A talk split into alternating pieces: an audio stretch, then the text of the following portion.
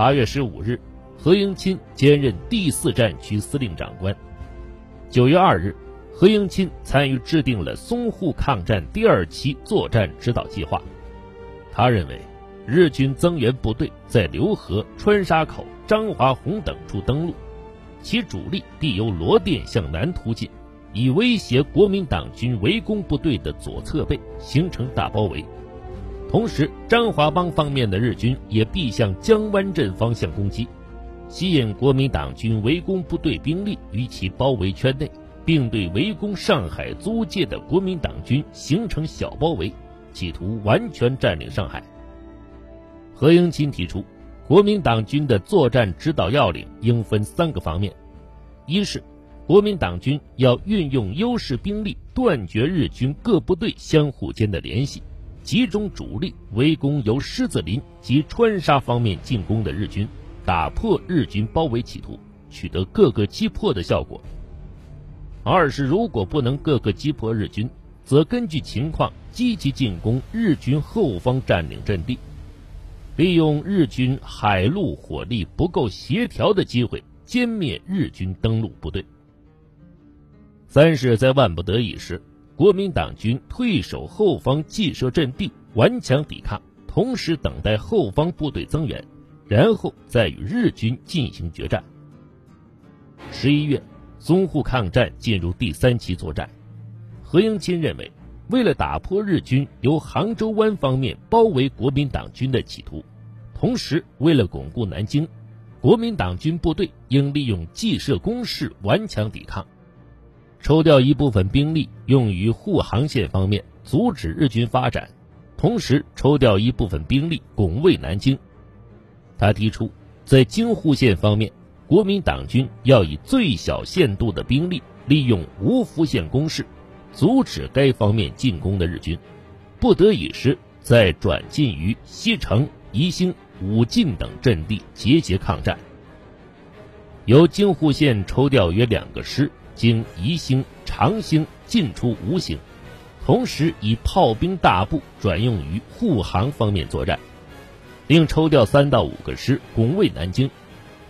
在沪杭线方面，国民党军应扼守崇德、石湾、南浔一线及临平、吴兴一线，待机转移攻势。增援的川军要重点配置于广德方面，攻击沪杭方面的日军。由于国民党实行片面防御、消极抗战，虽然付出重大伤亡。但也没有阻挡住日军的侵略步伐，上海、南京相继失陷。一九三八年春，国民党政府迁到武汉后，改组了军事指挥机构，何应钦任参谋总长，仍兼第四战区司令长官。这时，蒋介石计划除掉他早已看不惯的第五战区副司令长官兼第三集团军总司令韩复榘。借召开重要军事会议，把韩复榘诱捕了。何应钦担任了高等军法会审判长，负责主持审判韩复榘事宜。陆中林、何成俊是审判官，贾焕臣等是军法官。审讯时，何应钦对韩复榘说：“你有以下罪证：不遵命令，擅自撤退，在山东强索民捐，侵吞公款，搜缴民枪。”强迫鲁民购买鸦片等等，如今你有何话进行申辩？韩复榘只是昂头微笑，一句也不答复，也不请求宽恕。何应钦再向他追问，他还是一言不发。何应钦无可奈何，只好命人把韩复榘押下去。审判实际就是走个过场。蒋介石告诉何应钦。一定要韩复榘死。二十四日上午七时左右，有一个特务走到韩复榘的面前说：“何审判长，请你谈话，跟我来。”韩复榘还以为何应钦真的找他谈谈，就随着下楼。到楼梯中央一看，院子里布满了持枪待放的哨兵。韩复榘方知道自己死到临头。他说。我脚上的鞋小，有些挤脚，我回去换双鞋再去。他边说边回头，就要上楼，刚迈了一步，站在楼梯边的特务已经开枪向韩福举的头上打去。韩福举一回头，说了一句“打我”，这时一连串子弹已经射中了他。韩福举倒在楼梯血泊中，头部中两弹，身上中五弹，共中七枪而死。一九三八年四月。何应钦负责指导徐州会战。在总的会战方针上，何应钦认为，国民党军以确保徐州为目的，应切实阻止沿津浦铁路及沂河南下的日军，并派出一支精干部队威胁日军侧背。等国民党军迂回部队达到临沂、费县、滕县线上，并集结相当兵力于徐州附近后。然后以主力由南面转取攻势，歼灭日军。到了万不得已时，才能用逐次抵抗的办法退守到洪泽湖至微山湖中间地区。第二和第三战区除了派一部分兵力支援徐州方面作战外，主力部队还应积极向当面日军发起进攻，迫使日军不得放胆转用兵力于津浦北段。何应钦对李宗仁说：“第五战区部队应以主力固守郯城以南，经邳县至韩庄一线，并且要以四个师以上的兵力由济宁至东平间地区突入日军后方，攻击易县、郯城的日军，同时要集结兵力展开南北夹击。”李宗仁担心其他战区不能积极配合，何应钦让他放心。说我已经给各战区都打过招呼了。第一战区部队主力会积极向济南方向活动，破坏津浦铁路北段交通，并向日军后方发展游击战。第二战区部队主力会积极攻击当面日军，牵制日军转移，并且要抽调一部分兵力向徐州附近集结。第三战区主力部队要向当面发起猛攻。同时抽调一部兵力做战略预备队。在何应钦的指导下，国民党军取得了台儿庄大捷。一九三九年十一月，鉴于抗日战争进入了新阶段，何应钦协助蒋介石制定了所谓第二期抗战要旨。该要旨提出：政治重于军事，民众重于士兵，精神重于物质。组织重于实际，训练重于作战，情报重于判断与想象，研究敌情注重挑选谍报工作人员，整理重于购置，游击战重于正规战，宣传重于作战，纪律重于一切，命令重于生命，行动重于理论，分组会议自我批评重于正规教育，专技重于博学。紧缩重于生产，节约重于丰裕，建设创造重于战争。何应钦对外界表示，只要坚持这个要旨，就能取得最终胜利。可惜的是，这个要旨并没有改变国民党政府片面抗战、打消耗战的错误战略，实际上并没有取得多大的效果。何应钦积极反共。于一九四一年初，领导策划了皖南事变，对新四军欠下了一笔血债。中国共产党针锋相对，打退了国民党顽固派发起的第二次反共高潮。有一次，国民党的联络参谋问毛泽东：“中共的动向如何？”毛泽东说：“你天天在延安还不清楚？何反我一反，何停我一停。”那时候还没有提出蒋介石的名字，只提何应钦，主要是出于统一战线方面的考虑。一九四四年，何应钦领导制定了配合美英盟军反攻作战的指导方案。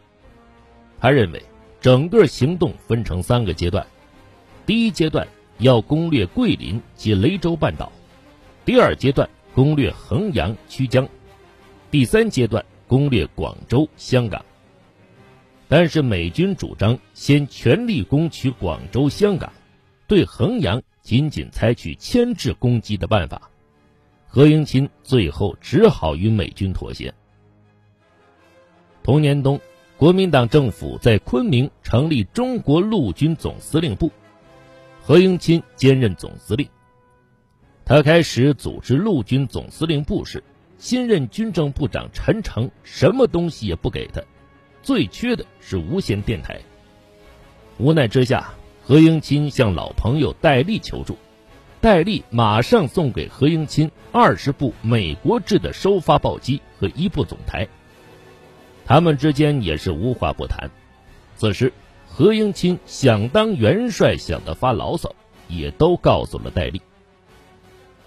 何应钦将西南地区的八十六个陆军师及特种兵团编成四个方面军、一个防守兵团和陆总直辖各部队。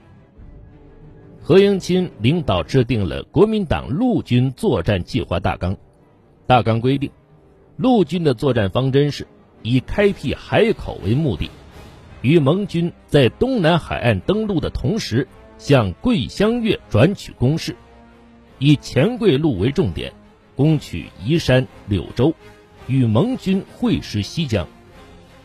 他规划了各兵团的任务及行动方案。滇越边区的卢汉部要扼守滇越边境，相机进出粤北，掩护国民党军右翼。右兵团的张发奎部要攻取南宁、龙州，折断日军桂粤水陆交通，并在粤北方面构筑阵地，阻止日军东援，巩固中央兵团右侧背安全。中央兵团的卫立煌和汤恩伯两部。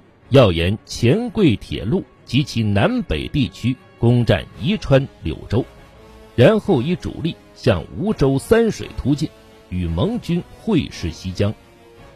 同时，以一部兵力经荔浦、平乐、八部向曲江攻击。左兵团的王耀武部要以主力攻取邵阳，遮断粤汉铁路。作为总预备队的杜聿明部。分别控制昆明、贵阳两地，策应全局作战。一九四五年四月，侵华日军发动湘西雪峰山战役，主要的目的是夺取芷江飞机场。日军第二十军司令官板西一郎指挥二十多万人发起攻击，何应钦亲自指挥国民党军迎战。他制定的作战计划方针是。利用大纵深阵地节节阻击，豁出空间，赢得时间，以深入了解日军虚实，得以加强主阵地的防御力量，并趁日军兵力分散、正面佯攻、部队运动暴露之际，招来空军与集中炮兵部队同时猛烈轰击。前线守备部队则大胆组织逆袭部队，轮番向日军反扑。使日军难以应付，处处被动。五月，何应钦判断日军已全部进入战场，攻势即将达到顶峰，于是采取积极部署，决心使用新锐兵团转移攻势，以歼灭当面日军。他命令在黔桂边区的汤恩伯第三方面军所属牟廷芳第九十四军，由城部绥宁急进。向武冈西北与第七十四军对战之日军左侧背展开攻击。经过激战，该军逐步进展至武冈瓦屋塘支线。日军受到左侧背压力，只得对雪峰山正面暂停攻势。第七十四军也趁机转守为攻，协同第九十四军围歼当面之敌，使日军左侧背受到严重威胁。何应钦又命令胡琏第十八军迅即向沅陵、辰溪地区集结，听候授予任务。军长胡琏以装备美式军械的第十一师为先头部队，第幺幺八师随后跟进，第十八师殿后，行军速度达到了一日四十多公里。何应钦原来的计划是，待日军攻势顿挫时。将第十八军用于雪峰山正面阵地，居高临下向敌转移攻势，与日军以粉碎性的打击，一举解决整个战局。第四方面军参谋长邱维达提出建议：日军主力部队使用在雪峰山正面，企图直取芷江，而其两翼则是助攻掩护部队，兵力较为薄弱。这时，日军正面主力部队攻势受挫，虽有损失，但基本上保持着强大兵力。我如由正面阵地出击，势绝其锋，针锋相对，难操必胜。不如向日军侧面薄弱部分出击，较有把握。何应钦最后采纳了这个建议，决定改变原定计划，决定以第十八军由溆浦、新化方面南下，向日军右侧背后方的邵阳、龙回、洞口以北展开攻击，直逼日军后方要点，斩断前线日军与邵阳的关系，形成包围态势。